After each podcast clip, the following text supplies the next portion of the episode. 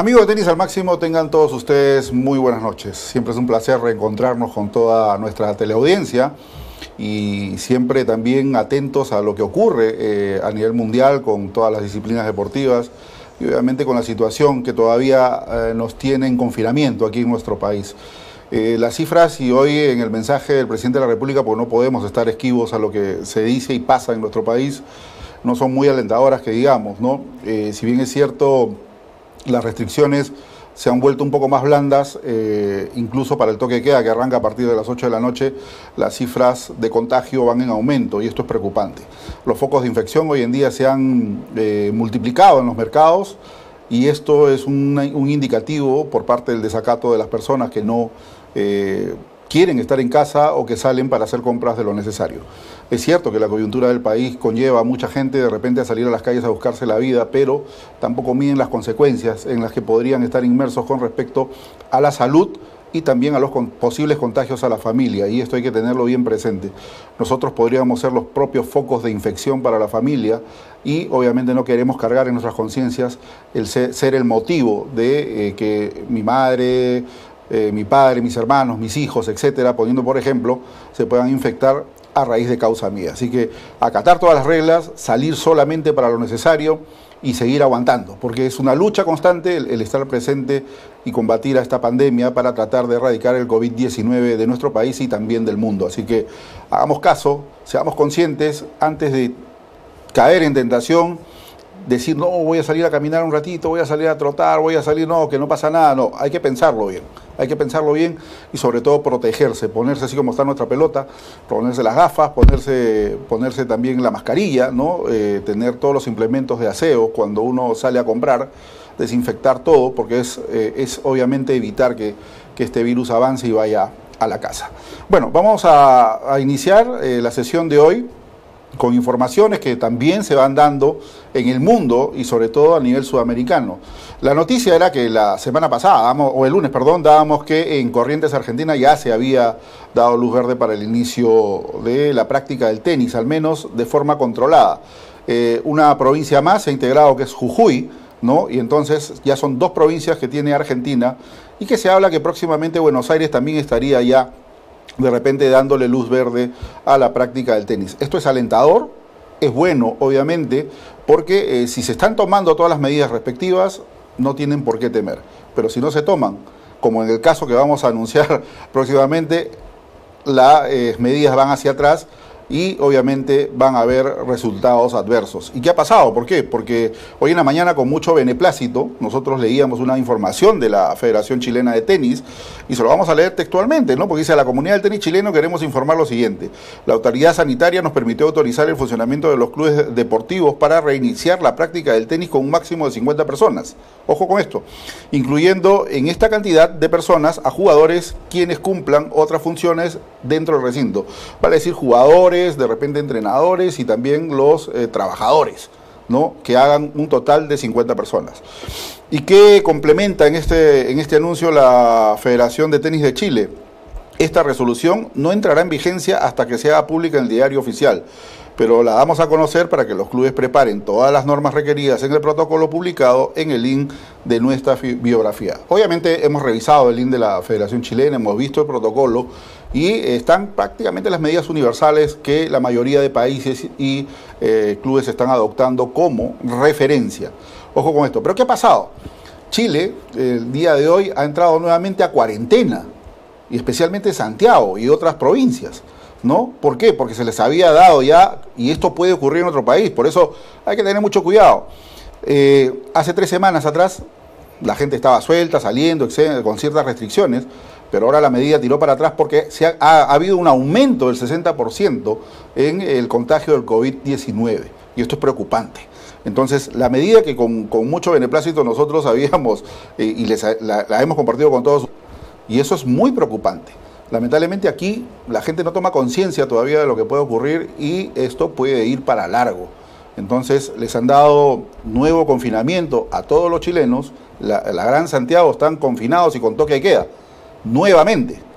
Entonces esto es muy serio y hay que, por eso es que abrimos el programa dando las indicaciones y comentando con ustedes lo que, ¿no? este, este pobre servidor, podríamos decir, puede compartir con todos ustedes. Así que hay que tomar en cuenta, hay que tener eh, conciencia de lo que ocurre y obviamente de lo que puede suceder más adelante. Así que a prepararse. Eh, otra de las noticias que nos ha llegado por la tarde, ¿no? y hemos contactado también con, con la hermana de Federico Ceballos, con Noelia, para darle obviamente nuestros saludos y que buenos deseos, que Fede se eh, reponga rápido. la raqueta número 2 de Bolivia, nos hemos enterado que, este lunes había tenido una operación de urgencia, eh, lo que es peritonitis, ¿no? Llegó con mucho dolor, felizmente salió muy bien, ¿no? Salió bien de la operación, pero ahora... Eh, la familia se ha preocupado un poco porque obviamente había una reacción de fiebre alta, ¿no? Entonces le han hecho una serie de chequeos a Federico Ceballos, quien está internado en una clínica de Santa Cruz, y que obviamente pues esperemos de que se pueda recuperar. ¿Qué es lo que ha dicho Noelia? Porque Noelia es la que está cuidando a su hermano. Ha dicho que tuvo una hinchazón en el abdomen, por lo que debió ser entubado para descargar obviamente los gases y las bilis. Si se siente mejor ahora, ojalá que no haya más complicaciones para que pronto salga y vuelva a casa. Así que eso es lo que ha manifestado la hermana de Federico Ceballos. Hay que recordar que ambos fueron medalla de plata en los Juegos Panamericanos de Lima 2019 en la modalidad de dobles. Así que nuestros mejores deseos y esperemos pues que el buen Federico Ceballos se pueda recuperar.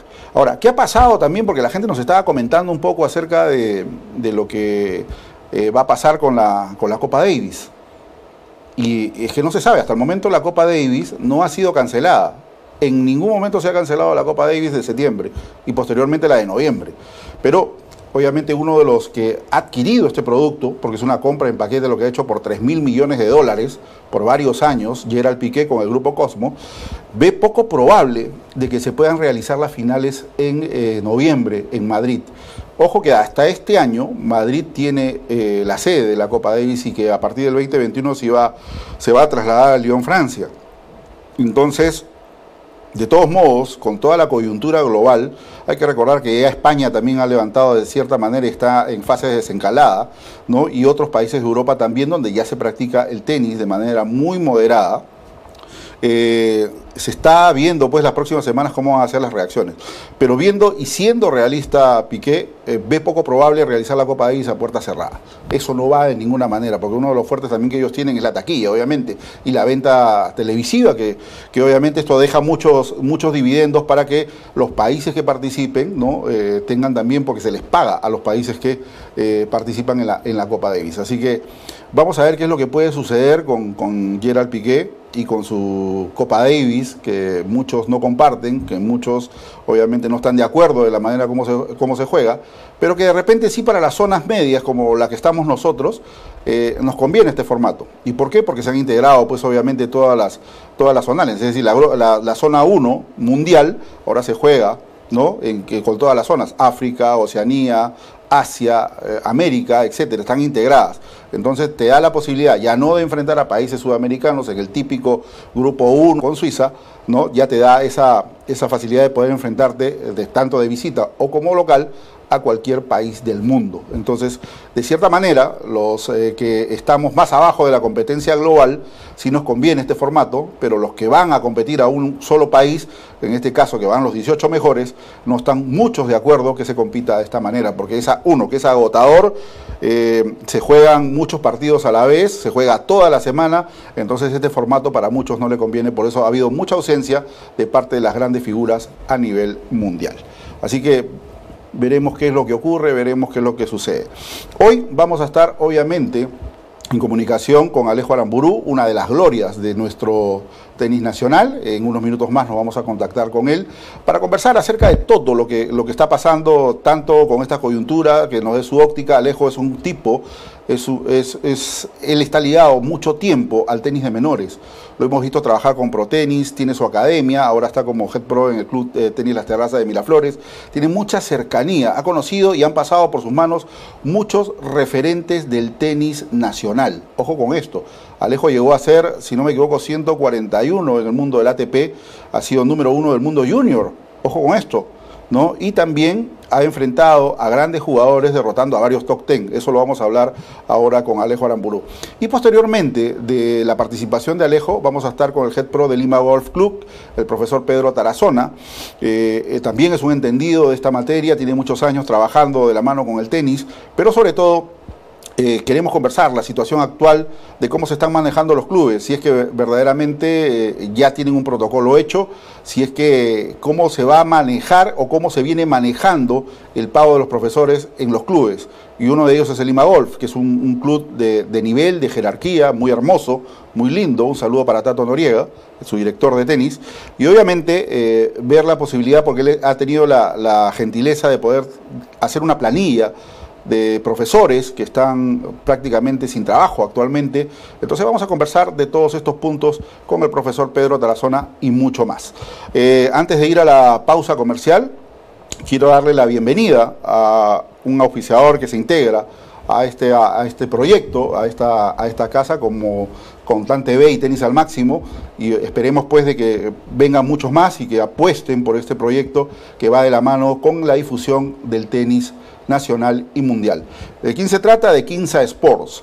¿no? Quinza Sports que lo lidera y dirige Jorge Luna, ¿no? peruano exitoso, profesor de tenis también, tiene academia en Dinamarca, y que obviamente esta marca transnacional eh, va ligada también a lo que es el mantenimiento y regeneración de campos de tenis. Tiene todos los accesorios necesarios ahora, porque también se lo vamos a preguntar a Alejo y también a Pedro Tarazona, cómo están las situaciones de las canchas en los clubes, que eso nos preocupa, y en los centros públicos. El día viernes vamos a estar con Jimmy Rosesni de la Municipalidad de Miraflores, su gerente de Deportes y Recreación, y que nos hable del centro promotor y qué es lo que va a pasar, eh, en fin, ¿no? Pero hay muchas canchas que deben estar totalmente descuidadas y una alternativa la tiene Quinza Sports para dejar sus, sus canchas, sus campos como mesa de billar.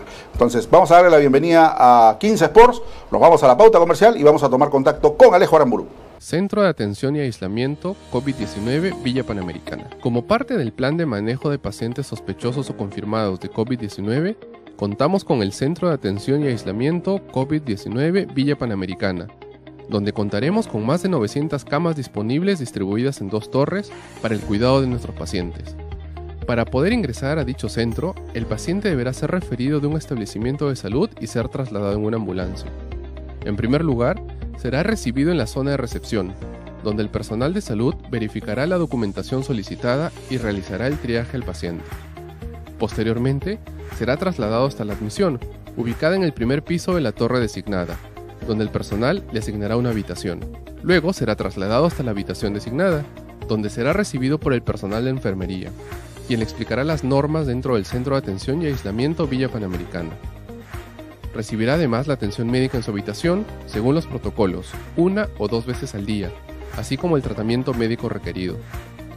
Nuestros pacientes en el Centro de Atención y Aislamiento Villa Panamericana, adicionalmente al cuidado de su salud, contarán con los servicios de alimentación, lavandería y limpieza, así como también contarán con televisores y acceso a tablets para poder mantener la comunicación con sus familiares. Luego de pasado el periodo de aislamiento y cumpliendo con los criterios de alta, los pacientes podrán retornar a sus domicilios. En caso necesite manejo hospitalario, se procederá a realizar el traslado a los establecimientos correspondientes según la complejidad requerida. Gobierno del Perú. El Perú primero. Bueno, retornamos en directo a través de Tenis al Máximo y la señal de TAN TV y como siempre es un placer. Hace mucho tiempo que conocemos y estamos pendientes no solamente de su etapa cuando fue jugador de tenis y nos regaló grandes victorias, sino también su etapa como formador y gran técnico de tenis. Siempre es un placer recibir a Alejo Aramburú que está con nosotros. Alejo, ¿cómo te va? Muy buenas noches, bienvenido a Tenis al Máximo. Jorge, ¿cómo estás? Un placer estar con ustedes, contigo y con tu equipo con Tenis al Máximo, que se ha convertido pues una plataforma súper importante para, para todos nosotros, somos parte de este, de este lindo deporte y encantado de conversar contigo. Hace tiempo no conversamos, así que una buena oportunidad para conversar un poco de tenis. Sí, la verdad que yo recuerdo el tiempo que estuvimos transmitiendo la Copa de frente a España, ¿te acuerdas? En el Grupo Mundial, ahí en el Jockey Club, tuvimos la suerte de compartir micrófonos eh, en Ovación, ¿no? Y posteriormente también eh, visitas múltiples a nuestro programa radial de aquel entonces. Alejo, antes de empezar esto, ¿cómo, ¿cómo van las condiciones en la casa? ¿Cómo va el confinamiento? ¿Cómo has tomado esto que nos ha tocado vivir a todos y que seguimos, seguimos confinados? Bueno, sí, ¿no? creo que es un tema importante conversar un poco este tema en general. este, mm, es un tema muy difícil eh, para, para, mucha gente, más para otra que no puede trabajar eh, y más para otra que no va a poder trabajar eh, por muchos meses. ¿no? En realidad es... yo siempre trato de ver las cosas positivas a, estas cosas que no son positivas, obviamente. hemos tenido muchos años de, de trabajo, de, en fin, de buenos años en realidad que hemos podido todos trabajar, el país había crecido un montón, estamos realmente, eh, hay que estar agradecidos al tiempo bueno que hemos pasado, ¿no? Nos tocó ahora una, una época mala para, hablando del Perú, ¿no? O sea, es un tema mundial obviamente, pero digamos, hablando de la, parte peruana nos tocó una época mala, eh, para el yo diría 80-90% de la población, pues hay, hay, gente que gracias a Dios sí, puede, seguir trabajando, aunque con riesgos, lo cual es complicado. Así que bueno, yo lo, único que espero es que esto, que esto pase rápido, que sea un tema que, no vaya más allá de 5 o 6 meses, esperemos, por lo menos en lo que es el tenis, este, tenemos la suerte que es un deporte que se juega en el Perú al, aire libre, que en realidad los, eh, los partidos individuales o las clases individuales son temas que hay realmente una distancia recontra sobrada como para poder estar este, seguros. Y esperemos que, tengo entendido que julio o agosto deberíamos estar retornando. En realidad eh, sé que han muchas movidas, la federación, el IPD, nosotros como profesores también nos hemos unido este, con, con Pedro Trazón y con otros profesores para tratar de, mover esto adelante y, sí estamos preocupados definitivamente porque obviamente esto va a sido de un momento a otro, pero con la esperanza de que, eh, y el pedido, yo desde acá aprovecho mi condición de, digamos, de exjugador, de, de extremista importante del Perú, de que la federación pueda en realidad eh, ayudar a todos, ¿no? a, todos los tenistas de, Perú, a todos tanto los que son jugadores, entrenadores, eh, gente que mantiene las canchas, hay una serie de gente que está ligada al trabajo. Creo que la Federación es un buen trabajo eh, exponiendo sus razones. El tenis es un deporte que debería poder volver, podría volver pronto con los recaudos obviamente necesarios. ¿no? Yo creo que este mes el tema está bien complicado en general, pero yo, yo espero que, como te digo, en julio, espero que podamos regresar y yo creo que la federación debería ayudarnos ahí y que hay un, que hay un protocolo general para todas las canchas de tenis del Perú, ¿no? porque cancha de tenis es cancha de tenis, ¿no? una cancha es una cancha. Yo, creo que debería haber un protocolo general para todas las canchas de tenis, ya el resto de protocolos para las áreas que están alrededor de las canchas, el kiosco, qué sé yo, pero las canchas deberían tener un protocolo todas únicas. ¿no? Yo creo que la distancia es, es, es abundante y, y, en, realidad es un pedido, es un pedido que yo desde acá le puedo hacer a, a la federación, al IPE y al gobierno. Mismo Vizcarra juega tenis también, sabe perfectamente que el tenis es un deporte seguro. Y ojalá que, que podamos retomar pronto, no solamente eh, la federación con sus clases, sus torneos, los chicos que puedan empezar a entrenar por sus torneos. Y obviamente eh, lo que sí esperado un poquito más es una pena, eh, es el challenge que ustedes también, la Copa Davis de repente, cosas masivas que son una pena, ¿no? Pero lamentablemente este año va a ser difícil, ¿no? Este, así que nada, eh, eh, positivo, complicado, porque no, todo el, mundo del tenis pues, vive pues, del, día a día, básicamente. Yo tengo a mi cargo con mi academia de tenis, aparte del terraza el Club Naval, y todos los profesores están un poco desesperados. Pero bueno, como yo les digo a ellos, ¿no? o sea, todos tienen trabajo, antes han tenido un buen trabajo y van a tener trabajo después, hay que, hay que este, este, este tiempo aguantarse, esperarse, pedirse prestado, usar la tarjeta, o sea, eh, eh, estoy haciendo unas cosas también eh, de videos para, ayudar a la gente en general, colectas, qué sé yo, pero es lo que se puede hacer ahora, ¿no? Cada uno tiene que ingeniarse, creo que cada cabeza, cada cabeza de academia, cada cabeza de club, cada cabeza de local tiene que hacer algo para por su gente, digamos, ¿no? Y también hacer algo en general, ¿no? Como, como se está tratando de hacer una asociación de tenistas de profesores de tenis, ¿no? Y hay, una serie de cosas, Jorge, pero en realidad el mensaje principal es que felizmente, gracias a Dios, no conozco ningún caso de un tenista que se haya enfermado, que esté mal por lo menos, este, y, después esperemos que esto pase rápido y que con la ayuda, repito, de la Federación y el IPD, el tenis sea uno de los deportes que primero pueda volver. Sí, sí, espero que sí. Ahora, eso está medio, medio complicado, Alejo. Precisamente hoy el, el Instituto Peruano del Deporte lanzó un comunicado de que 24 de sus sedes deportivas están siendo utilizadas por el gobierno y las Fuerzas Armadas. Entonces, eh, como yo lo comentaba en, programas anteriores, las cuatro fases que ha publicado el Estado no contempla el deporte, ¿no? Entonces, por eso hacíamos un cálculo, un cálculo más o menos desde agosto ¿no? para adelante que podría tomarse en consideración de repente las disciplinas deportivas y en este caso eh, tendrían que hacerse fases para el deporte también y que en una de las primeras fases debería estar el tenis por ser un deporte individual.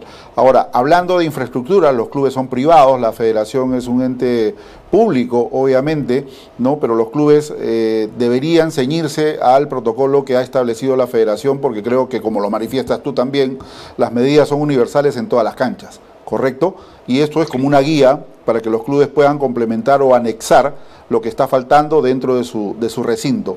¿no? Entonces, a partir de allí creo que lo van a, lo van a tomar bien, a, bien y que creo que van a establecer las pautas necesarias. Ahora, el tema de los profesores sí me preocupa, y precisamente tú que eres un entendido del tema, hay muchos profesores que están ligados a los clubes. ¿Tienes conocimiento, como en el caso del Terrazas o en el caso del Naval, que tú estás ligado y también a la academia, que estas instituciones, tanto el Terrazas como el Naval, vienen pagándole de manera acertada a, los profesores o de eso te encargas tú directamente? No, en realidad este, eh, eh, es complicado, ¿no? O sea, el tenis es un deporte en el cual todos estamos acostumbrados a que uno trabaja, uno cobra y si no trabaja no cobra. Correcto así es, así es, lamentablemente no. Quizás esto nos sirva para de alguna forma formalizarnos más adelante, este, salvo la gente que está en planilla, que, a veces son muy pocos, porque nosotros trabajamos casi todos, eh, eh, cada club tiene su forma de trabajar, su contrato, y en realidad, básicamente, si no hay ingresos, la gente no cobra. Es así como nos hemos manejado toda la vida. Eh, suena un poco informal, pero es la realidad, ¿no? Hay algunos pocos que están en planilla que se buscan, se buscan alternativas, porque por más que estés en planilla, el club está completamente cerrado, eh, eh, las academias están cerradas, no hay ingresos. Eh, yo como cabeza, por ejemplo, no, no recibo desde el 15 de marzo ni un solo ingreso de, ningún tipo. ¿no? Entonces, este, obviamente, para todos se hace difícil, es, es, casi inmanejable el tema. Claro. Y, todos debemos estar iguales. la única esperanza, como te digo, es que esto, que esto pase rápido. Ahora, en las fases, en la fase 3 dice centros de entrenamiento. Yo tenía la esperanza de que por ahí se meta, por esa ventana se meta de la Federación Willy PD, porque las academias son centros de entrenamiento. Entonces por ahí podría haber la forma de no esperar hasta agosto y probablemente cada mes se hace todo lento. Yo creo que, si te toca en julio saldrás a fines de julio y te toca en agosto saldrás a fines de agosto, septiembre. Tú ves que todo está lento, ¿no? Eh, eh, el gobierno lo que tiene buena buena voluntad en el tema de los bonos, todo esto. Hay mucha gente de, de, de, mi academia y de estos clubes que, no han recibido nada, que están esperando el tema del bono universal, por ejemplo, se ha anunciado hace más de, más de tres semanas y todavía no hay, nada todavía. Entonces, todo camina un poco lento, se entiende que es una situación grave, que nadie lo esperaba, que no estamos preparados ni como país, ni como, ni como academias, ni como clubes, ni como nada. a todos nos ha sorprendido este tema un balazo de de un día para otro, por más que lo veíamos venir, no pensamos en realidad, que creo que nadie pensó que iba a ser un tema así tan, tan complicado, ¿no? Entonces, la situación es, es, grave, es bien grave, pero como te digo, la ventaja y la esperanza que nosotros tenemos como tenistas y como estar metidos en el mundo del tenis, es que el tenis es un deporte que, que, se juega al aire libre y, y que hay mucha distancia y que eso puede ayudarnos a que pronto podamos salir, ¿no? Claro, esperemos que ese pronto no sea en enero o febrero, ¿no? Obviamente que sea antes, porque si no, si no el tema va a ser inmanejable, ¿no? Sí, correcto. Sí, sí, la verdad que sí. Ahora, ¿tienes, ¿tienes más o menos idea de qué población de profesores estamos hablando? Porque hay profesores, obviamente, y seamos conscientes también en, lo que voy a afirmar. Hay muchos profesores que pasaron de ser recogebolas y son profesores actualmente. ¿No? Y hay profesores que han hecho especialización, tanto eh, nivel 1, nivel 2, nivel 3. Pero ¿tienes más o menos idea de qué masa, de qué masa estamos hablando en promedio? La verdad no, Jorge, no, yo, en realidad no. Este, eh, hicimos un chat con, con, Tarazona, creo que con eso conversado ahora después, y rápidamente se juntaron, se juntaron como 300 profesores, o sea, en realidad debe, ser un número grande, ¿ya? Grande, y están, eh, ahí están nada más de profesores, ¿no? Faltan los jugadores, faltan los cancheros, los recogebolas que también fungen de voladores, ¿no? este, en, yo en la naval veo bastante del tenis, hay, hay, hay bolas, hay boleadores, yo encargo un poquito casi todos ellos. Este, hay, en el, en el nada más veo menores, no veo tanto eso, pero en cada club hay un montón de gente que está ligada al tenis, ¿no? Y esa gente tengo entendido que están en, todos los clubes, todos han cerrado, o sea, en realidad todos están sin ingresos, ¿no? Eh, es, es un tema bien, bien duro. Sí, es sensible y duro. Desde, arriba, desde, desde, el de arriba hasta el último, y en realidad como deporte no, no, no recibimos ningún tipo de ayuda básicamente de nadie Y, este, y yo creo que el deporte es un tema que, que es salud, que tampoco podemos estar metidos en la casa seis meses. O sea, el gobierno tiene que pensar en un momento en que cuáles son los deportes, entre comillas, seguros y darles un poco de libertad, porque el, el, deporte es salud. Hay gente que si no hace deporte se muere. Entonces, como salud hay deportes que se tienen que poder hacer o un tipo de reglas que se puedan hacer. ¿no? Yo escuchaba el tema del surf, escuchaba el tema de...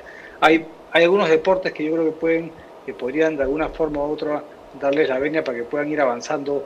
No digo ahorita, creo que ahorita estamos en un momento bien complicado, pero ojalá que a partir de julio, como te digo, eh, el gobierno hable una palabra de deporte. Yo no he escuchado una sola palabra de deporte ningún día. sí, yo creo que tampoco lo, lo, va a hacer. Mira, el presidente Vizcarra general, habitualmente juega dobles, ¿no? lo hemos visto, jugar al dobles, se va a tener que acostumbrar y volverse singlista, así que no juega, ¿no?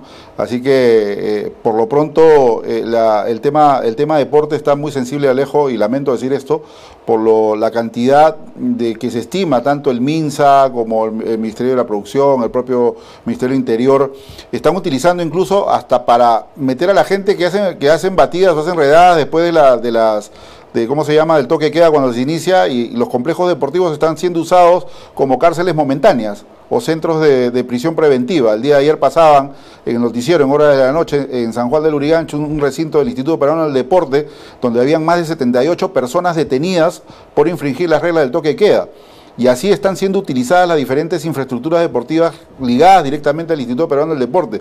Y mientras esto esté a base del Estado, a, manos del Estado, va a ser muy complicado de que se le dé luz verde al deporte, ¿no? En, sí. Entonces, eh, por eso es que no contemplan el, deporte en ninguna de las bases, en ninguna de las cuatro fases de desescalada que ha publicado el, el gobierno, ¿no? Entonces, ojalá Ojalá que en la tercera o cuarta fase se sensibilice un poco el tema y que se pueda tocar y, darle al menos visos a las disciplinas que no reúnen mayor riesgo, en el caso como es el tenis, una de ellas o el golf, la natación, ciclismo, etcétera, ¿no? de que puedan estar de repente dándole luz verde para que puedan volver progresivamente a la actividad, ¿no? Pero mientras que no lo hagan va a ser muy complicado, porque, ojo, el gobierno no está viendo una disciplina deportiva, el, gobierno tiene que ver todo el deporte en general y eso es lo lamentable, que están lamentablemente juntando todo el deporte cuando hay disciplinas que sí podrían estar activas de repente, ¿no? Sí, bueno, claro, este, acá no se trata de marginar los otros deportes. Claro. Yo creo, que, yo creo que todos los deportes, para mí, todos los deportes pueden trabajar, para mí, en, forma entrenar, o sea, el que juega básquet o vóley son deportes colectivos, pero pueden entrenar seguramente, no jugarán un partido, perfecto, así como nosotros no jugaremos dobles pero pueden entrenar. O sea, yo, yo, creo que lo que tiene que dar el gobierno es, es, una ley, una orden de que el deporte regrese lo antes posible. Eh, todos los deportes, pero obviamente cada deporte con su protocolo. Obviamente, ¿no? O sea, y, yo creo que eh, tú desde tu tribuna que es muy escuchada, ojalá puedas también hacer un poco de fuerza. Eh, yo sé que la haces permanentemente, pero están empujando el carro entre todos para que porque si el deporte vuelve, el tenis va a volver de todas maneras, entre los primeros de todas maneras. Claro. Eh, y ahí ya viendo el punto nuestro, pues yo soy la idea de que todos los deportes deben volver, cada uno con sus con sus respectivas restricciones. Claro. El que juega vóley no jugarán vóley de partido, pero sí pueden entrenar. Pueden entrenar, pueden hacer ejercicios separados, o sea, hay formas de, que todo pueda volver a normalidad y como te digo, el deporte es, salud, es parte de la salud que hemos tenido toda la vida. O sea, yo que toda mi vida soy una persona activa, que está en la cancha metido todo el día, estoy encerrado en mi casa hace cinco, hace tres meses que no puedo salir de mi casa. O sea, en realidad este eh, yo creo que eh, el deporte no puede simplemente echarse a un lado porque el, gobierno está complicado y punto. O sea, tendría que haber unos protocolos para que ciertos sitios puedan funcionar. Los mismos gimnasios de repente en países es más complicado porque son temas, son temas cerrados, ¿no? eso puede ser un poco más complicado, pero ah, mismo eso, con protocolos de distancia, yo creo que hay, formas de... Yo, yo, pienso personalmente que uno no puede olvidarse del deporte así por así. Yo tenía también la esperanza de que el fútbol, como jala demasiado y vende demasiado, jale los otros deportes, ¿no? pero no escucho nada del fútbol, está como muerto, es increíble. ¿Ah? ¿Tú qué sabes del tema del fútbol? Porque supuestamente van a haber eliminatorios en septiembre o octubre, pero yo digo, si el fútbol arranca, arrancamos todo, de todas maneras, ¿no? Pero no escucho nada del fútbol, no hay, no hay visos. No, todavía no, lamentablemente no. Eh, mayormente, o sea, los deportes colectivos, lamento decir esto, que van a ser los últimos en ser activados. ¿ah? Ojo con esto, van a ser los últimos. Por decir, aquí nos está escribiendo Erwin Magariño, que viene ligado obviamente a la eh, digamos, a la dirección técnica de, la federación. Y nos pone lo siguiente, Alejo, eh, se está trabajando con el IPD en eso y la DINADAF ya tienen un protocolo y están haciendo diferenciación de deportes, pero todo depende del Ministerio de Salud, ya la federación tiene su protocolo para cuando el gobierno le dé luz verde, es lo que nos pone el buen Erwin Magariño, un abrazo para él, también para Bruno Lavarelo que está en sintonía, para Wilfredo Florindes, César Huicha Castañeda, para mi hermana también está en línea, Erika Salinas, Jorge Perata, Jorge Luis Riera y otros más que están a través del Facebook también muy conectados siguiendo este programa. Es eh, una situación que, bueno, es lo que habíamos dicho tanto tu persona como yo, Alejo, de lo que se viene hablando hace minutos en, el programa y esperemos pues que el, deporte vuelva a tener esta, esta venia por parte del gobierno y que pueda ser activo a la brevedad, ¿no? que es lo que necesitamos todos. ¿no? Sí, bueno, primero mandar un saludo a toda la gente que está. No, no, no puedo ver de acá donde estoy la gente que va entrando. Erwin, Bruno, toda la gente, todos nos conocemos en el tenis. Un saludo, un abrazo a todos. Estamos todos complicados. Bruno con sus tiendas y todos en general estamos complicados, pero veámoslo de manera positiva. Esto va a pasar y, ojalá, Erwin, que tú estás más metido con el tema de la federación arriba, podamos argumentar para salir lo antes posible. Eh, como yo digo yo, para mí un solo protocolo para todas las canchas de Perú, lo antes posible, ¿no? Y el resto ya cada uno adecua eso a su, a su local, ¿no? Pero el deporte tiene que volver, tiene, no, no, no puede ser ninguneado de esta manera. Yo creo que eh, julio sería una buena fecha, en mi opinión personal, ya después de un tiempo prudencial, para poder con toda la seguridad y todos los protocolos poder regresar. Bueno, sí, eh, cambiando un poquito de tema, entremos un poco más al tenis, Alejo. Eh, tú has sido capitán del equipo peruano de Copa Davis en el 2010, me acuerdo que estuvimos en Maracaibo, ¿no? Si fue así, en, en, Maracaibo. Sí, en una sauna. Sí, sí, llegamos a muy alta temperatura, estuvimos juntos allá, un buen equipo nacional que se manejó en aquel tiempo, pero hoy estamos con una nueva sangre, nueva generación de muchachos que hacía falta después de mucho tiempo. ¿Y cómo viste, cómo analizaste la victoria frente a Suiza? Bueno, me, puso muy contento, ¿no? Yo, creo que eh, la Copa ES fue durante muchos años, para mí personalmente, creo que para muchos jugadores que han, sido, que, hemos jugado Copa ES últimamente, en los últimos 20 o 30 años, ha sido en realidad, era, el principal evento que uno, que uno tenía en el calendario, ¿no? Como decía Jaime, ¿no? Sí. Yo hacía mi calendario en, función de la Copa Davis, ¿no? Y, y en realidad este, yo he tenido la suerte, entre comillas, de pasar todas las etapas, básicamente, primero un poco más chico, viéndolo jugar un poquito a Pablo, este, después eh, entró Jaime, yo crecí, ya estuve, estuve en el equipo, yo estuve, yo estuve 11 años en el equipo sin faltar ninguna Copa Davis, que es un récord, 11 sin faltar ninguna serie, este, y la verdad que viví los mejores momentos de mi vida, ¿no? Tú sabes que yo he sido número uno del mundo juniors, he ganado torneos por todas partes del mundo, le he ganado a, dos número uno del mundo, le he ganado a Zampa, le he ganado a Huerten, pero yo no cambio nada por los partidos de Copa Davis, ¿no? Los partidos de Copa Davis que yo que yo este que, que, he definido tres series y en realidad los triunfos de Copa Davis no los cambio por nada, ¿no? Son, es, es, lo que en realidad te, te, queda finalmente de tu carrera, ¿no? Claro. El, torneo que gané en Bulgaria, nadie sabe, fue un torneazo, pero nadie sabe. En cambio, la Copa Davis que le, ganamos, que le ganamos a Brasil, lo vio a, través de Canal 7 todo el Perú, ¿no? Y, todo el Perú, gracias a eso, básicamente... La Copa Davis del 94, que, la, la del 94 que se jugó en Londres no, 89 lo tenés contra Brasil, que fue para mí. Esa fue la mejor. que yo probé la mejor. Después 90, 93 eh, que le ganamos, 92 que le ganamos en Guayaquil a Ecuador de visita. Sí, sí, me acuerdo. Sí, un, recuerdo. Un escándalo en la cancha. Sí, sí, recuerdo. Y yo también, defini, que yo, yo también Tú definiste el punto, ahí. Como claro. ahí. Y, y, después eh, en el 90, eh, 93 que le ganamos a Colombia también los hermanos Buse, el partido claro. con si te acuerdas. Sí, sí. Este, entonces, en, en, realidad este, han sido momentos inolvidables. ¿no? Y, y, y tu pregunta, eh, claro, pasamos por épocas, de ahí yo ya me tocó mi retiro lógico, de ahí ver lo de Lucho con Iván, ¿no? Este, todo el camino del Grupo Mundial, eh, eh, y ahora ver, a, ver a Juan Pablo con, con, con, Nico, con Nicolás. Con Nicolás y, este, y bueno, hemos pasado pues por, por, por Beretta, por otros jugadores que también han sido muy buenos, pero no han tenido la suerte de, digamos, de, de, avanzar tanto como en este caso ha sido Juan Pablo y, y, Álvarez, que en realidad me da mucho gusto, ¿no? porque en realidad yo, yo a Nicolás lo he entrenado chico, lo conozco, este, a Juan Pablo no lo conozco mucho, lo, eh, lo, conozco más, más ahora de lo que converso con Camilo, que, es un, que ha sido su coach y eso, pero pero este, me da mucho gusto porque yo creo que el, el, el, el, éxito que él ha tenido y la suerte que él ha tenido eh, para mí, eh, no suerte, sino digamos, el, premio ha, sido el esfuerzo de su familia, que ha seguido intentando, intentando y siempre mandándolo como entrenador y con grupos de entrenadores. este es un deporte que, eh, que hacer, hacer, la carrera solo, por más bueno que seas, es muy complicada. ¿no? Yo, yo por jugarme la de heroico, jugar, hacer mi carrera prácticamente solo, tampoco tenía la plata para invertir, pero digamos, eh, yo estuve 140 el mundo y, con un buen coach metía 30, 40, pero con toda seguridad. Yo, claro. yo en esa época le ganaba a todos los jugadores que estaban arriba mío. Pero ahí, en esos momentos te falta alguien, te falta alguien que te pueda guiar, que te acompañe, que te, que te marque un poco la pauta. Yo creo que la clave del éxito de Juan Pablo es esa, ¿no? que ha podido, a pesar de lo caro que es, mantenerse siempre viajando acompañado de alguien, ya sea solo o en grupo, y esa persistencia y esa insistencia sumado a que siempre ha jugado un tenis agresivo, ¿no? con una muy buena derecha, un muy buen saque. Esas son las claves para mí, ¿no? tener, tener armas con que ganar los partidos, solamente esperar que el otro falle, porque eso es imposible, tienes que ir a buscar el punto.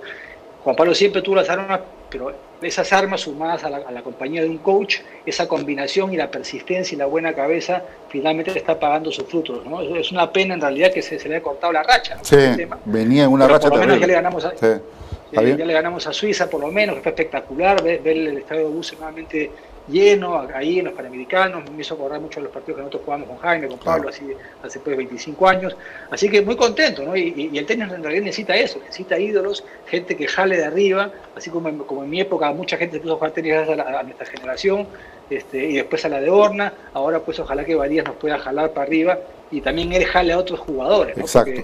Yo me acuerdo que pues, en una época en nuestra generación éramos, eh, éramos cinco jugadores entre los mejores 200 del mundo, que nunca más se ha vuelto a repetir, ¿no? Estaba Jaime, estaba Pablo, estaba yo, estaba eh, eh, Carlos y Tato. Éramos cinco entre los mejores 200 del mundo en una época, ¿no? Estoy tratando de conseguir partidos tuyos, Alejo, ¿ah? Estoy tratando de... Es, es casi imposible. Sí, la verdad que, me he recorrido un abrazo para el papá de Huicha, para don César Castañeda, que nos ha surtido de muchos videos en VHS, DVDs de aquellos tiempos, pero muy poca producción peruana, no hay. He conseguido algunos videos de Jaime que sí los he pasado, pero estoy tratando de conseguir los tuyos y no los encuentro. ¿Me entiendes? no los encuentro. es muy complicado. El partido con, con, Casio, con Casio Mota tiene recompensa. Yo he hecho varias veces y fue transmitido y fue transmitido a nivel nacional en Canal 7. Pero parece que esos videos, yo tenía el video, pero se me envió y cuando me di cuenta yo ya, ya, ya, hace años, ya lo perdí, ¿no? Claro. Y después los, partidos, los partidos de Copa Davis acá en Lima han sido todos filmados. El del 93 ganamos, ganamos seis series seguidas. Tú sabes que yo tengo, yo tengo algunos cortos de, lo, de la Davis que jugaron contra Brasil del 94 que lo transmitió Red Global, que, que estuvo Eduardo San Román, estuvo García Zapatero, que en va descanse, eh, Alberto Bengolea muy junior transmitiendo esos partidos, ¿no? Pero no me llegó la, no me llegó este, digamos la serie completa, me llegó una fracción del partido de Jaime y obviamente pues salen ahí ustedes, sale y sales tú, sale, sale Tato, en fin, ¿no? en, la, presentación. Pero eh, eh, el simple hecho de mirar el partido de Jaime, el, estadio de Hermanos Buse full, ¿no? Unas caras, pero muy jóvenes. Hasta me acuerdo que en esa serie estuvo Alejo Russell, de supervisor ITF. Claro. ¿No? Estuvo ahí, en fin. claro. No, entonces estoy tratando de conseguir material porque es importante tener la historia de todos ustedes, la historia del tenis peruano. ¿no? Hemos tenido conversaciones con Red Global. Eh, Hemos tenido conversaciones con Canal 7, van a ver en las islas de edición, a ver si las tienen, ¿no? Y, ojalá que se pueda conseguir ese material porque es muy importante, ¿no? Acá te llegan más, más saludos, Alejo, de Mariela Favarato, de Dante Castro, de Juan Quillanos Hernández, de Cabezón Enrique Lázaro, un abrazo para él, de, para María Jesús Farfán, para Cristian Herencia Espinosa, imagínate la cantidad de, saludos que te están llegando, de Wilfredo Florín. Ah, de ahí está Cristian. Sí, Cristian Herencia, que ha sido tu alumno, ¿no? Es tu alumno. ¿No? Claro, que gerente, gerente Canal 7, pero no me puedo decir el video tampoco. Sí, siendo eh, gerente, al Sí, correcto. Wilfredo Florín te dice, grande Alejo, eres pura garra, te pone. ¿Ya ves? Quique, sí, pues. Quique Ortega, grande Alejo, garra y corazón, le ganó al brasileño, acá le pone al brasileño Tobón. ya, Cristian Herencia. Es colombiano el 93. Sí, el Tobón. Eh, eh, después Cristian Herencia te pone el mejor partido de Copa Davis y el más significativo para Alejo y el Perú. Cristian Herencia nuevamente, Tupi Venero, un abrazo para Tupi, capitán del equipo peruano de Copa Davis, para César Huicha Castañeda, claro, tu papá, tu papá tenía demasiados eh, videos Huicha y me da una parte de toda esa isla que tenía, ¿no? Dice, dice, dice Tupi que tiene el bailecito de Guayaquil, me pone este Alejo. Un abrazo para Tupi y para toda, para, toda la gente. Eh, gracias por estar acá. La idea es conversar y obviamente recordar momentos bonitos, ¿no? Correcto. Ese bailecito Guayaquil casi me costó la vida, hermano. Casi sí, me sí. Terminó, pero terrible ese partido. Después para eh, Jorge Fuentes, el popular Perico, también te mando un abrazo. Para Daniel Guzmán, grande Alejo Aramburú, saludo de la familia Guzmán Alcas desde Arequipa para el profesor Agustín Molteni Witter. Alejo, vente otra vez a hacer eh, la Willy en el Círculo Esportivo Italiano, te pone Agustín Molteni. Diego Ortega, saludos. Uh, sigo con los saludos, saludos para Alejo, ¿no? Grandes recuerdos de tu academia, un abrazo, Diego Ortega. Johnny Rodríguez Esquival, saludos para el gran Alejo Aramburú. Tupi te vuelve a poner, casi te matan después de baile, dicen Guayaquil. ¿no? Para, sí, estuvo bravo. Sí, Giancarlo Olarte, grande de Alejo, eh, bueno, Molteni, eh, Robert Valdarraga Ceballos, también saludos para, gracias por los saludos, también para, para Alejo. Bueno, nosotros siempre comprometidos con todo el tenis peruano, Alejo lo conozco desde hace mucho tiempo, y conversemos un poco, Alejo, sobre el tema de los juniors. ¿Cómo ves la progresión de Juniors? Tú has estado muchos años ligado al tema Juniors. Eh, recuerdo muy bien esa, esa gran labor que hacías con Pro Tenis Perú, que año a año pues le da un, aporte importante a muchos chicos y sobre todo por tus manos y por tu academia pasaron los principales referentes del tenis peruano, ¿no?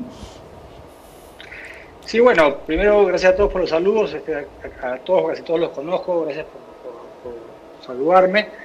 Eh, y nada, mira, el, tenis eh, peruano eh, junior es, complicado, ¿no? ¿no? es fácil. Fíjate que yo cuando, antes de empezar a trabajar, cuando decidí venir a trabajar a Perú, porque tuve ofertas para trabajar en varios clubes extranjeros, pero decidí venir a Perú porque es lo que más me gusta a mí vivir aquí en Lima, me capacité, fui a muchas academias en Europa, en Estados Unidos, a ver un poquito los movimientos, cómo funcionaba, ¿no? a aprender un poquito de esa parte. Y, lo que te llamaba la atención era el tema de la actitud, ¿no? y, uno a los jugar el circuito profesional obviamente todos te matan por cada pelota, ¿no? es, lo normal, ¿no? Pero al llegar acá y empezar a trabajar con los chicos menores, te das cuenta que la actitud y, digamos, este, las ganas eh, propias de cada chico no son las que uno esperaba, ¿no? O sea, les cuesta a los chicos moverse, les cuesta el sacrificio, les cuesta el esfuerzo. Y yo en realidad he llegado a la conclusión que es un tema de madurez, porque todas las clases, por ejemplo, de adultos que uno da, los torneos de adultos que uno hace, tú ves cómo los, adultos se matan por la pelota, parece que están jugando Roland Garros o Wimbledon, ¿no? Pero a los chicos les cuesta, a los chicos ese compromiso con, sacarse la mugre cada pelota, cada día de trabajo les cuesta, ¿no? Yo creo que a pesar de que tenemos grandes academias en Perú, grandes formadores, y que los sudamericanos de 12 y 14 siempre estamos bien parados, campeones sudamericanos casi todos los años en alguna categoría de todas maneras, damos ventaja en el tema en el tema de la actitud de chicos de todas maneras y eso pasa factura a partir de los 15 16 porque te acostumbras a, ganar sin dar el 100%, ¿no? no en todos los casos, pero en muchos casos es así, ¿no? Entonces, yo creo que eso, eso pasa factura después, cuando te saltas al mundo real, ahí ya te cuesta, te, viene la PA, no te das cuenta con la PA, ¿no? que todos se matan y tú te has matado y, después te cuesta mucho eso. Entonces, ahí para mí hay un tema de, que, que, falta, hay un tema psicológico, hay un tema que los chicos tardan en madurar, que les pasa la factura después. ¿no? Y lo otro es que lamentablemente el entorno que tiene el país, a pesar de los esfuerzos que haces tú, que hace Lucho Horna con el Challenger, esta federación debo decir que ha mejorado en el aspecto de traer más torneos, algunos torneos futuros que es muy importante, que hemos estado muchos años abandonados, lo hemos conversado contigo cuántas veces, que sin torneos, sin entorno, es imposible que los chicos mejoren, porque miran arriba y no tienen, no tienen ídolos, no tienen torneos para jugar, eh, eh, no hay motivación, nadie los ayuda, nosotros con Protein durante 13 años, esa fue la idea, ¿no? Fundar una, fundación que a los mejores los premie, les dé 2.000, 3.000, 4.000 dólares para que puedan viajar y, ayudarse como un incentivo. O sea, sabíamos perfectamente que eso no va a cubrir lo que, todo lo que necesitan, pero era un incentivo para que otras empresas se sumen, apoyen y para, y para, como un pie de partida, ¿no? Pero ese pie de partida nunca se dio en realidad. El IPD con Goodman hizo algo, eh, eh, esa época, con, eh, inclusive con Pancho Bosa, también se, hicieron como 16 futuros. Se llegó a hacer algo una época hace muchos años, después se plantó en seco otra vez. ¿no? Y con esta operación veo que está costando de a poco, obviamente, mejorar. Eh, pero como te digo, mientras no hay un entorno más favorable, va a ser muy difícil. ¿no? Y van a ser esfuerzos aislados, como el de Varías ahora, que es toda con la suya. Papá, papá le ha costado, pero este, mantenerse ahí, me imagino, porque no hay otra, ¿no? Entonces, en realidad es muy difícil así, Jorge. A mí me da mucha pena, porque quiere su país. Yo vivo metido en la cancha con los chicos todos los días, pero tengo eh, ya tengo menos esperanzas que antes, que estos chicos que uno forma buenos eh, y se pierdan, ¿no? Por la cadena, ¿cuántos han pasado? Yo te, sin exagerar, te diría que por lo menos 30 números uno de Perú, por lo menos, 12, 14.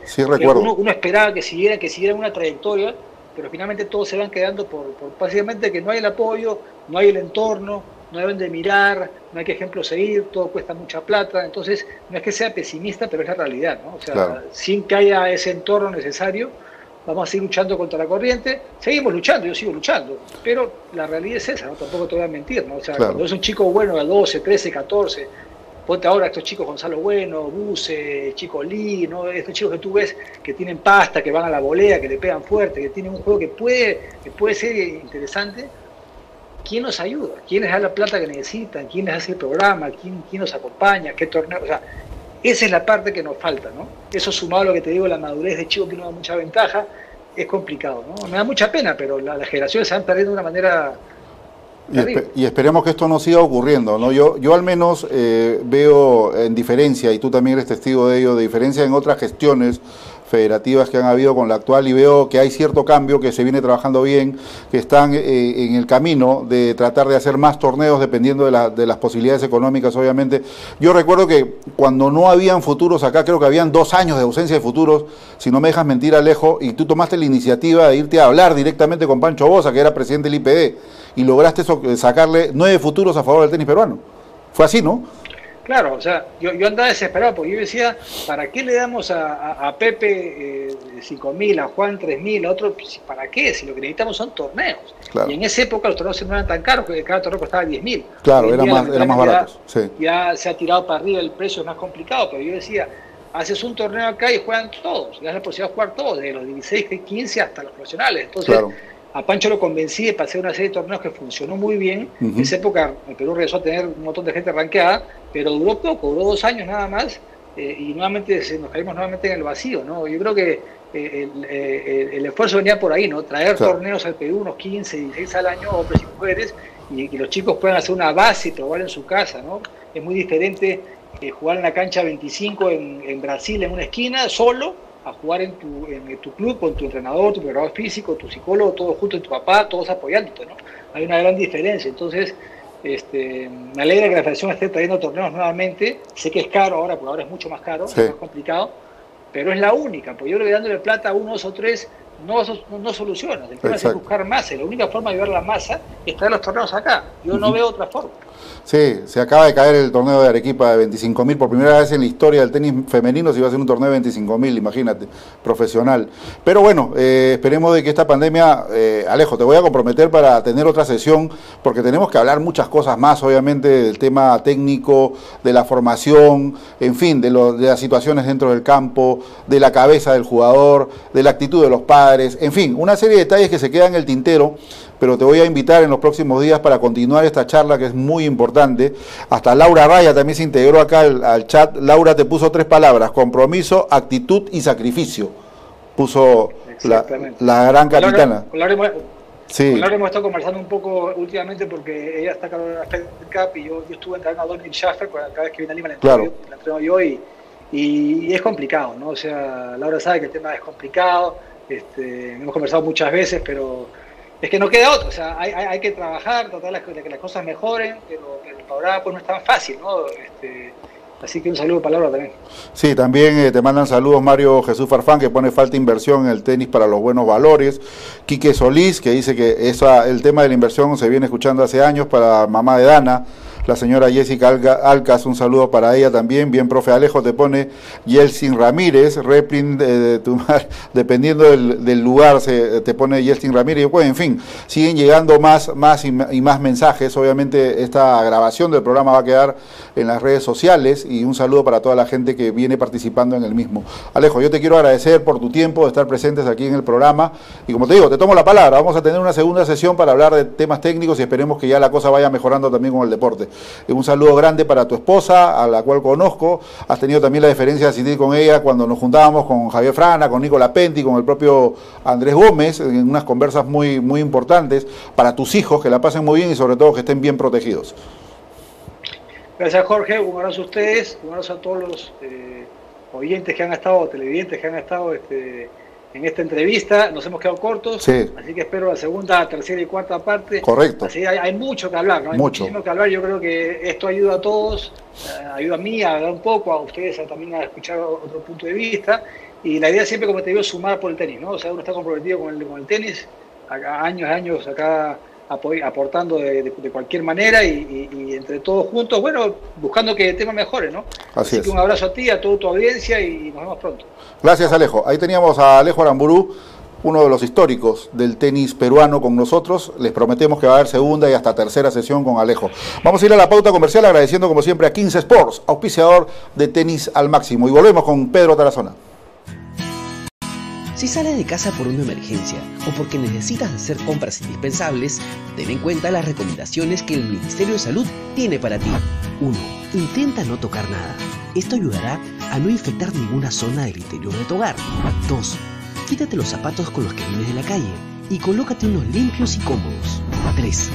Quítate la ropa y guárdala en una bolsa plástica para posteriormente lavarla. 4. Deja tu billetera, cartera y llaves en una zona cerca de la puerta. 5. Dúchate inmediatamente y lávate las zonas más expuestas de tu cuerpo. 6. Desinfecta tu celular, llaves y lentes con alcohol. 7. Desinfecta todas las superficies que hayan sido tocadas. 8. Quítate los guantes, deséchalos y lávate durante 20 segundos las manos.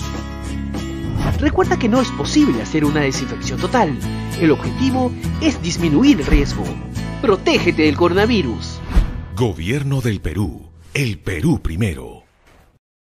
Bueno, retornamos con tenis al máximo a través de la señal de TAN TV. Y ya lo sabes, si su campo de tenis está en malas condiciones, llame a los profesionales de 15 Sports para que se lo dejen como una mesa de billar y pueda jugar el tenis cuando se reactive obviamente de buena forma. Bien, luego de esta extensa entrevista que hemos tenido con Alejandro Aramburú, vamos ahora a, tomar contacto. Ya está eh, conectado por nuestra señal digital el profesor Pedro Tarazona, Head Pro de Lima Golf Club. Pedro, si me estás escuchando, muy buenas noches, bienvenido a Tenis al Máximo.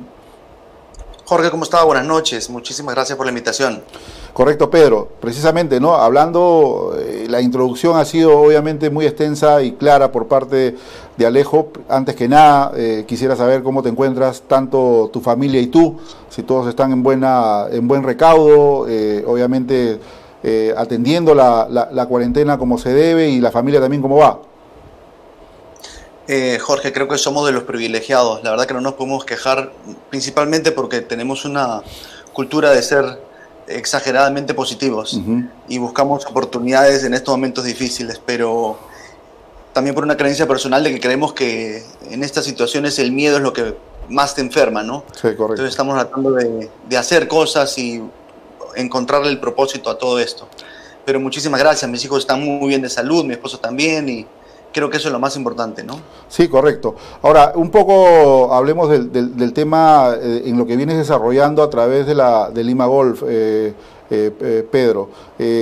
has estado desarrollando muchos torneos, he visto por ahí Wimbledon, Roland Garros, US Open, Australian Open, en fin, cuéntanos un poco, antes de esta pandemia, cómo venía desarrollándose el tenis dentro de esta institución.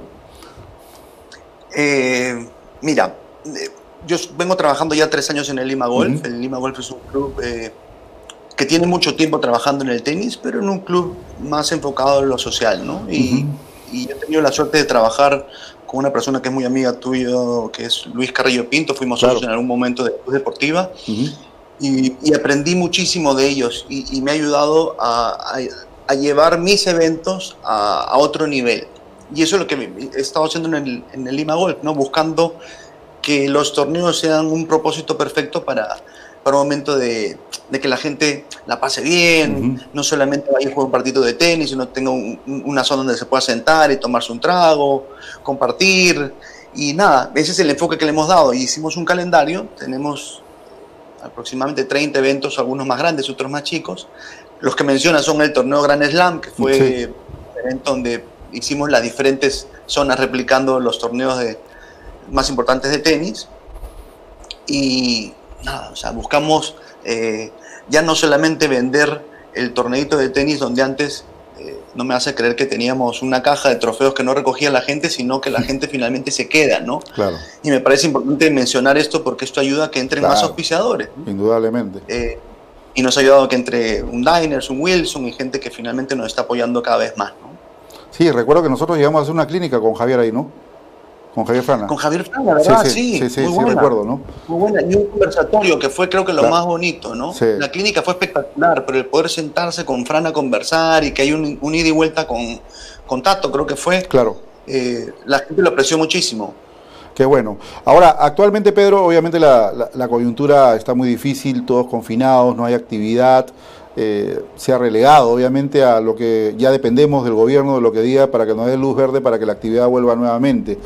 Y obviamente esto, esto ha llevado pues a que una gran masa de profesores, recogebolas, estén desempleados y, y en muchos casos llegando a la desesperación por no tener que llevar a la mesa de su hogar. La condición de Lima Golf, ¿cómo está con su plana de, de- de profesores? ¿Ellos están percibiendo algún tipo de pago? ¿Cómo es la- el convenio contractual que tienen con el club?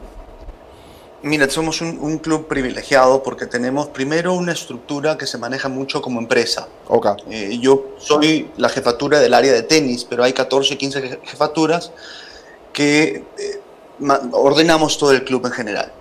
La gente que trabaja en el club se le ha respetado al 100% todo. Por ahí que nos han consultado si podemos adelantar vacaciones y yo en lo personal he accedido inmediatamente en agradecimiento a- Claro. a todo lo que viene haciendo el club porque desde el primer bueno. día nos han llamado a decir por favor cuente con nosotros. Ujú. Luego tienes una parte de recogebolas, entrenadores, boleadores que están, pertenecen a un grupo de no, nomina- no nominados. Eso es un, es un contrato especial donde más bien ellos pagan por poder entra- entrar a trabajar.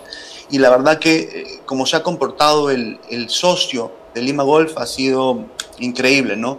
No han dejado de estar de- pendiente de ellos, no solamente eh, con colaboraciones constantes, sino preguntando cómo van, eh, así tenemos grupos donde la gente está muy atenta si alguien necesita ayuda y la verdad que en nuestro caso no nos podemos quejar.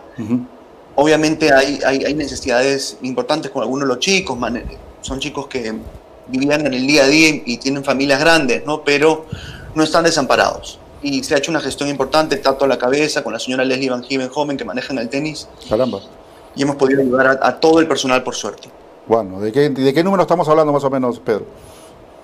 Eh, 30 no nominados, Ujú.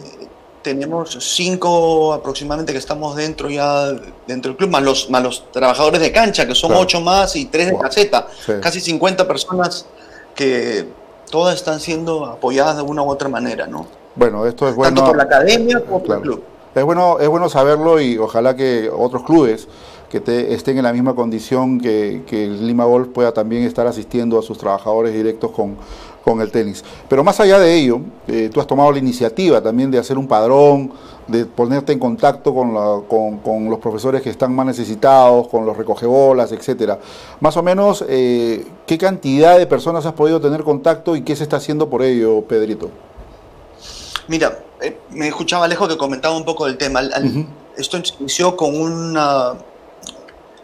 Éramos 20 entrenadores que estábamos en un grupo con una intención de Claro. qué hacer, cómo ayudamos y miran, jamás imaginamos que a los tres días habían ya dos chats de WhatsApp, porque el máximo era 250, Claro. 270, y creo que en, en WhatsApp llegamos a los 400 y tanto, y oficialmente cuando escuché que le preguntaste a, a Alejo, entré Sí. al, al- al oficial donde ya tenemos la información, mails, eh, nivel de, de estudios, Exacto. toda la información completa, tenemos 355 eh, que están fin- finalmente empadronados, ¿no?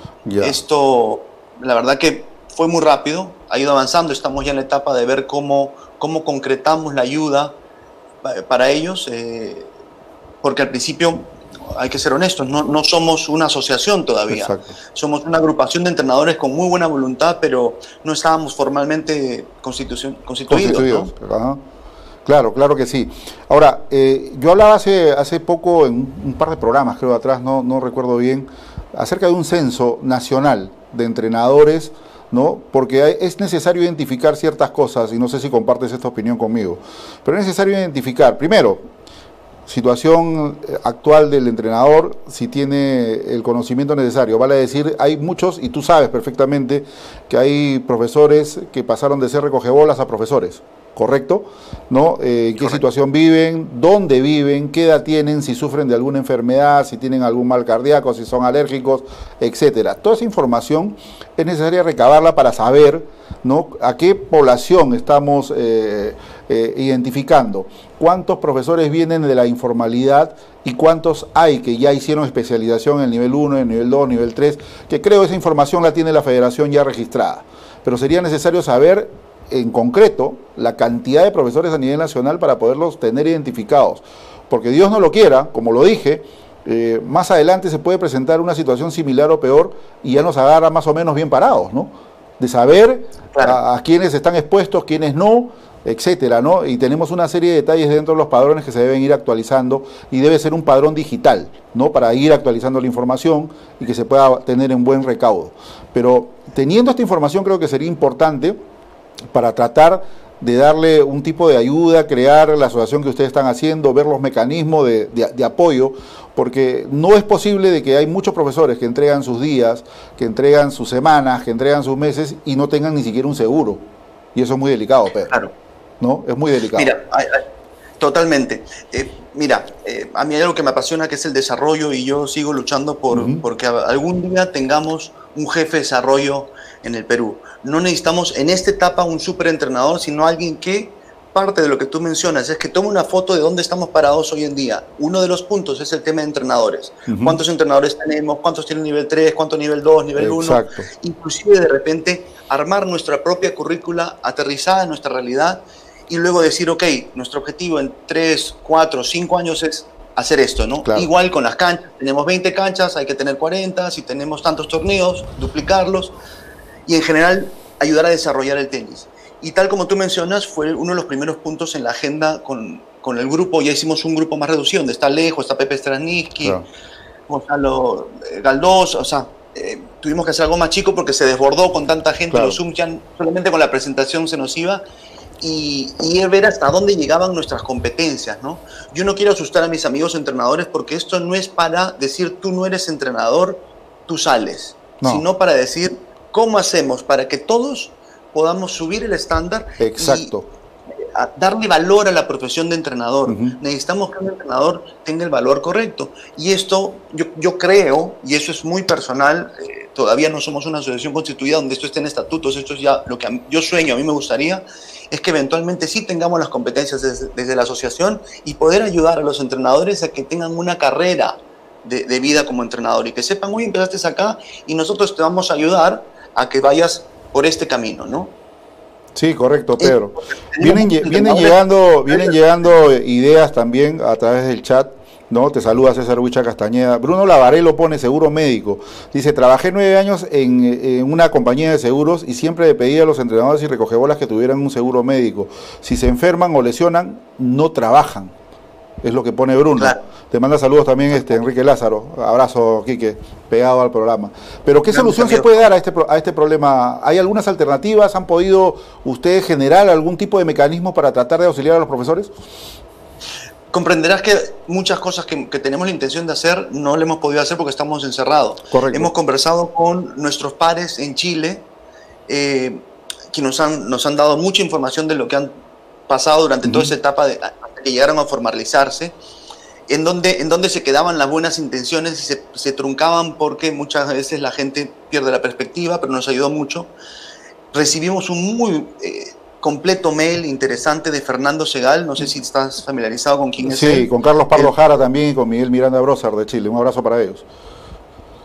Fernando Segal nos ayudó eh, con una información muy extensa de cómo, cuál fue la historia de muchas federaciones que lograron eh, de manera positiva incluir a las asociaciones y otras que se cayeron en el camino y cuáles fueron la, las razones por las cuales se cayeron en el camino. Uh -huh. Pero todas hablan del tema de los seguros, de, de, de, hacer convenios con otras marcas, pero comprenderás que encerrados ha sido muy difícil poder dar el siguiente paso. Correcto. Lo primero que queremos es salir, tener el, el, el registros públicos eh, abierto para primero ver si podemos reabrir una, una, asociación que ya existía. No sé si tú sabes que hace 30 años ya existía una asociación de... Hay que hacer la búsqueda en registros públicos, Pedro.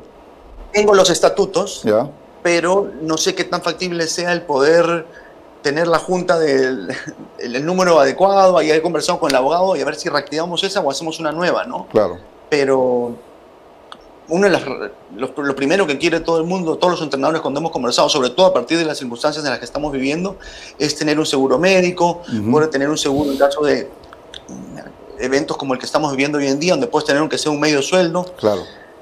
Pero estoy seguro que en algún momento se va a dar, ¿no? Hemos tenido una muy buena recepción de, la federación, el mismo vicepresidente de la federación bueno. nos ha dicho que tiene todo nuestro apoyo. Yo estuve en una reunión de delegados, que fui representante de Lima Golf y me dio mucho gusto que lo diga ahí delante de todos los representantes, que inclusive eh, de parte de la ITF es una responsabilidad que contamos con ellos. Me dio mucho gusto saber eso y que terminando todo esto nos vamos a juntar para ver qué se puede hacer. Qué bueno. Mira, nosotros por iniciativa propia, hemos, propia perdón, hemos eh, hecho el hashtag eh, mano a mano con mi profe y hemos sugerido y, hemos acudido a la sensibilidad de los padres que puedan pagar al menos una clase adelantada ¿no? para hacérsela llegar al profesor y que obviamente es, existe una recuperación de horas una vez que se levante la cuarentena y permita a los profesores trabajar. Eh, nos alegró bastante también ver una iniciativa de Sergio Galdos, ¿no? de que está eh, poniendo en sorteo una clase con, los alumnos de los profes que puedan obviamente eh, acoger a este pedido que Sergio está haciendo y me parece una gran iniciativa porque no es fácil tener a un alumno y mucho menos jugar con un, jugador ATP del nivel de Sergio Galdos, ¿no? que me parece extraordinaria la, iniciativa. Eh, por ahí, Muchísimas gracias a él y a ti. No, y por ahí también, ¿qué otras alternativas hay como para generar un flujo de caja y tratar de, de poner este, adelante esta iniciativa, Pedro? Mira, salían muchas ideas dentro del grupo de entrenadores. Eh, el tema era que, ¿cómo las hacemos? Hacíamos una rifa. ¿Y cómo repartíamos las rifas? Eh, no era tan fácil como hacía. Luego, eh, dinero, quién lo administre, todo eso. Bueno, finalmente hemos tenido una reunión con Heinz Hildemeister, el hijo de Laura Raya, que de muy buena onda nos ha ofrecido su plataforma Passline, que es una, una plataforma donde venden desde talleres en internet, eh, entradas para ir a, diferentes eventos y vamos a hacer una rifa a través de su plataforma donde la gente va a poder entrar y poder comprar una, dos, tres, cuatro, cuatro eh, tickets y vamos a hacer un sorteo. Y hasta ahora lo que tenemos es, tenemos un par de uniformes de Juan Pablo Varillas de la Copa, de, la Copa Davis, tenemos 10 camisas John Holden, Laura Raya nos va a dar un par de uniformes, yo una, una raqueta Wilson y estamos sumando eh, regalos, eh, eh, servicios, todo lo que se pueda juntar para que todo este fondo que se recaude vayan a los entrenadores más necesitados. ¿no? Qué bueno, Pedro, la verdad que, bueno, estas son iniciativas que suman y obviamente la creatividad viene creciendo y viene sumando, que van de la mano, obviamente, ¿no? Esperemos de que todo esto se pueda cristalizar, de que se pueda llevar a cabo y que en una próxima sesión nosotros podamos seguir dialogando ya de los temas y los avances que se vienen haciendo.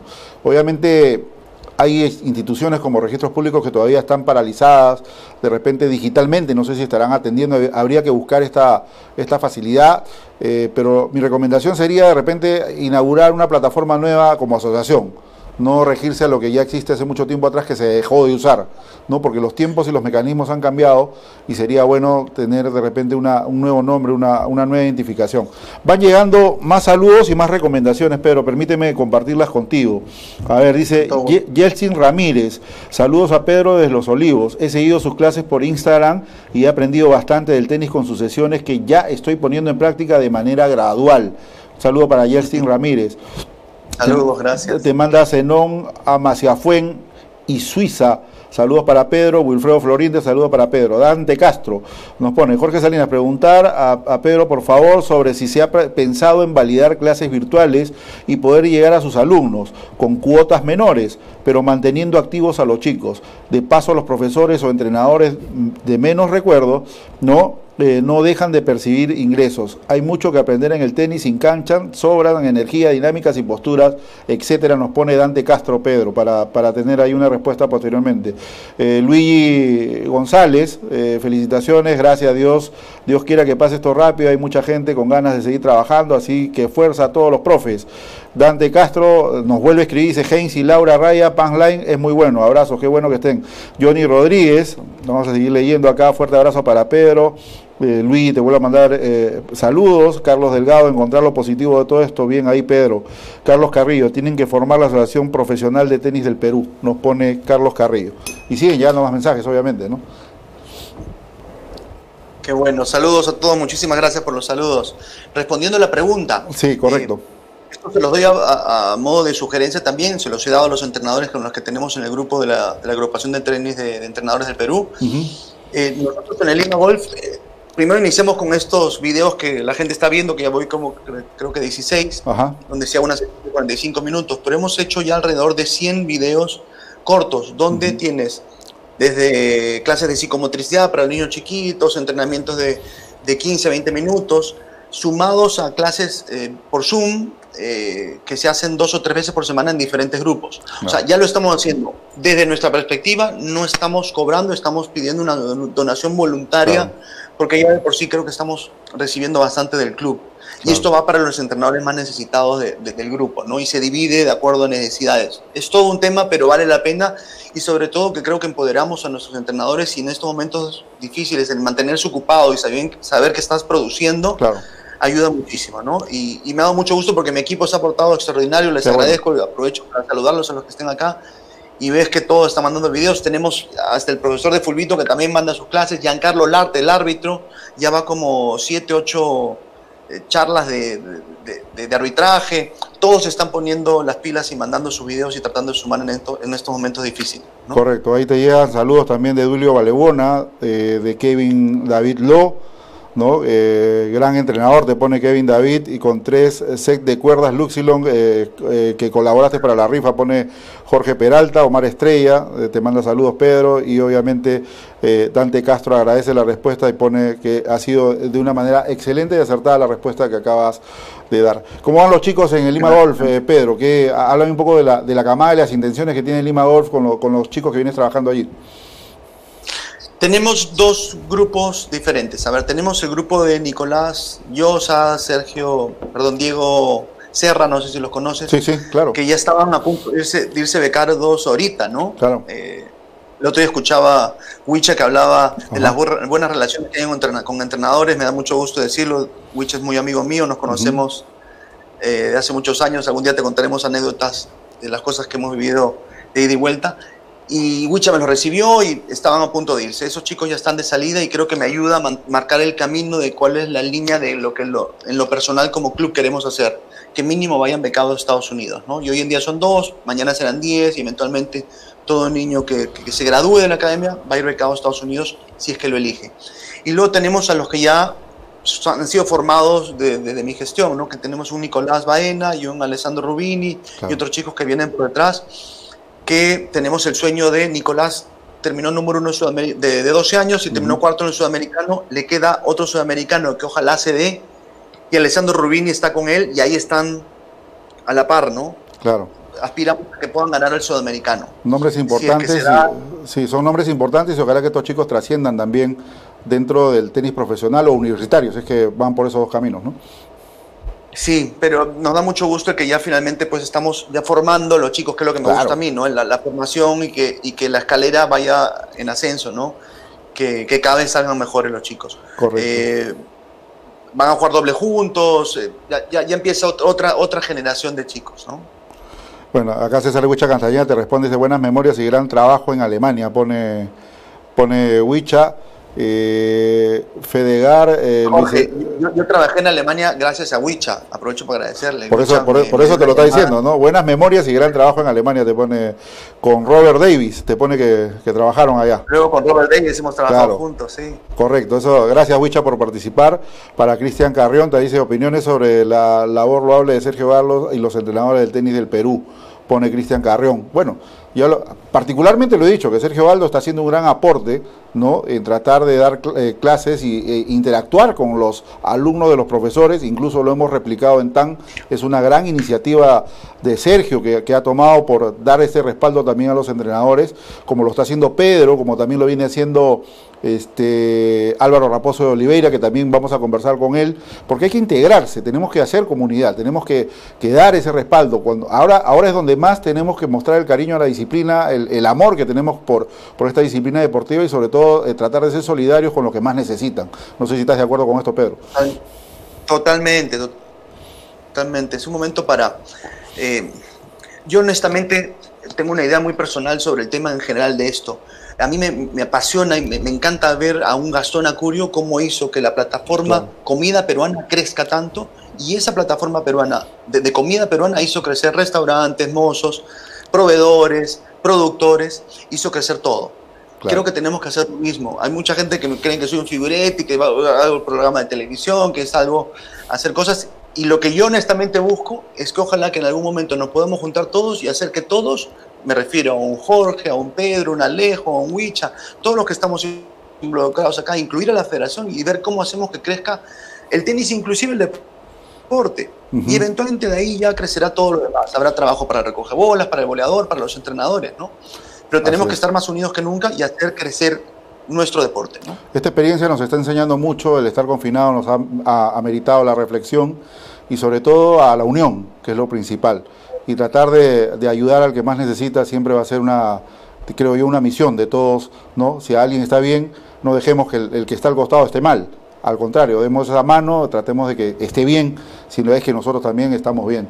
Y si no, vendrá alguien que esté por ahí, que esté mejor que nosotros y también nos tenderá la mano, porque es una cadena que, la que tenemos que seguir. Bueno, Pedro, la verdad que yo, yo, yo agradezco esta oportunidad que has tenido, esta deferencia de estar aquí presente en el programa.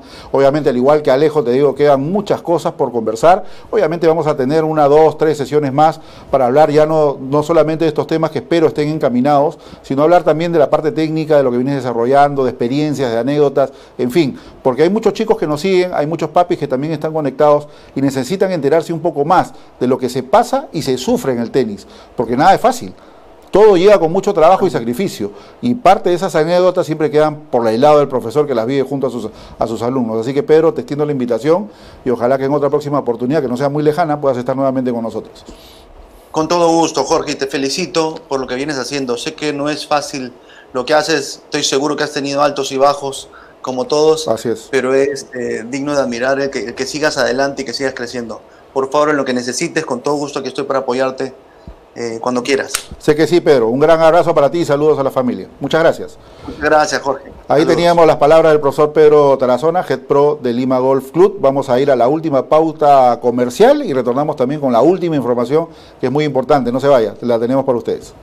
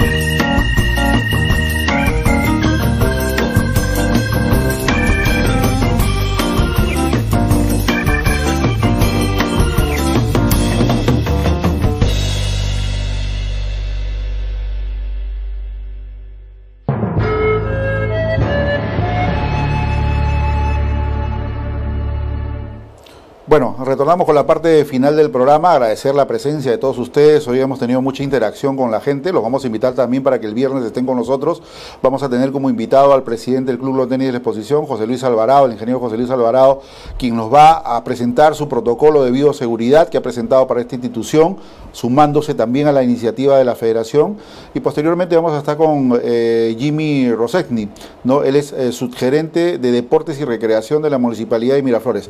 ¿Por qué Jimmy está con nosotros el día viernes, porque Miraflores quiere ser el distrito pionero que trate de interceder con el, con el gobierno para la reactivación deportiva. Así que tiene mucho que decir Jimmy, no se pierdan. Este, este viernes vamos a un programón y obviamente también participen por las redes sociales y nosotros vamos a trasladar sus preguntas e interrogantes a nuestros invitados. Y la última información del día es muy importante y se refiere a Lima Challenger, este torneo internacional que hace ICMO Sports conjuntamente con Luis Horna y Alfredo Valverde, ha cambiado de fecha. Generalmente siempre se hace a fines de, octubre, pero obviamente analizando la ATP el tema de que se pueda reactivar la competencia, este torneo no ha sido cancelado, por el momento no y más o menos se va a desarrollar en la quincena de noviembre. Para esa fecha se está moviendo. No se sabe si va a ser a puerta cerrada, si va a haber posibilidades de que vengan competidores extranjeros, de repente de Europa no, pero sí de repente de Sudamérica, etcétera. Pero veremos cómo va en los próximos meses, pero el Lima Challenger todavía sigue en pie y se va a jugar aproximadamente la quincena de noviembre.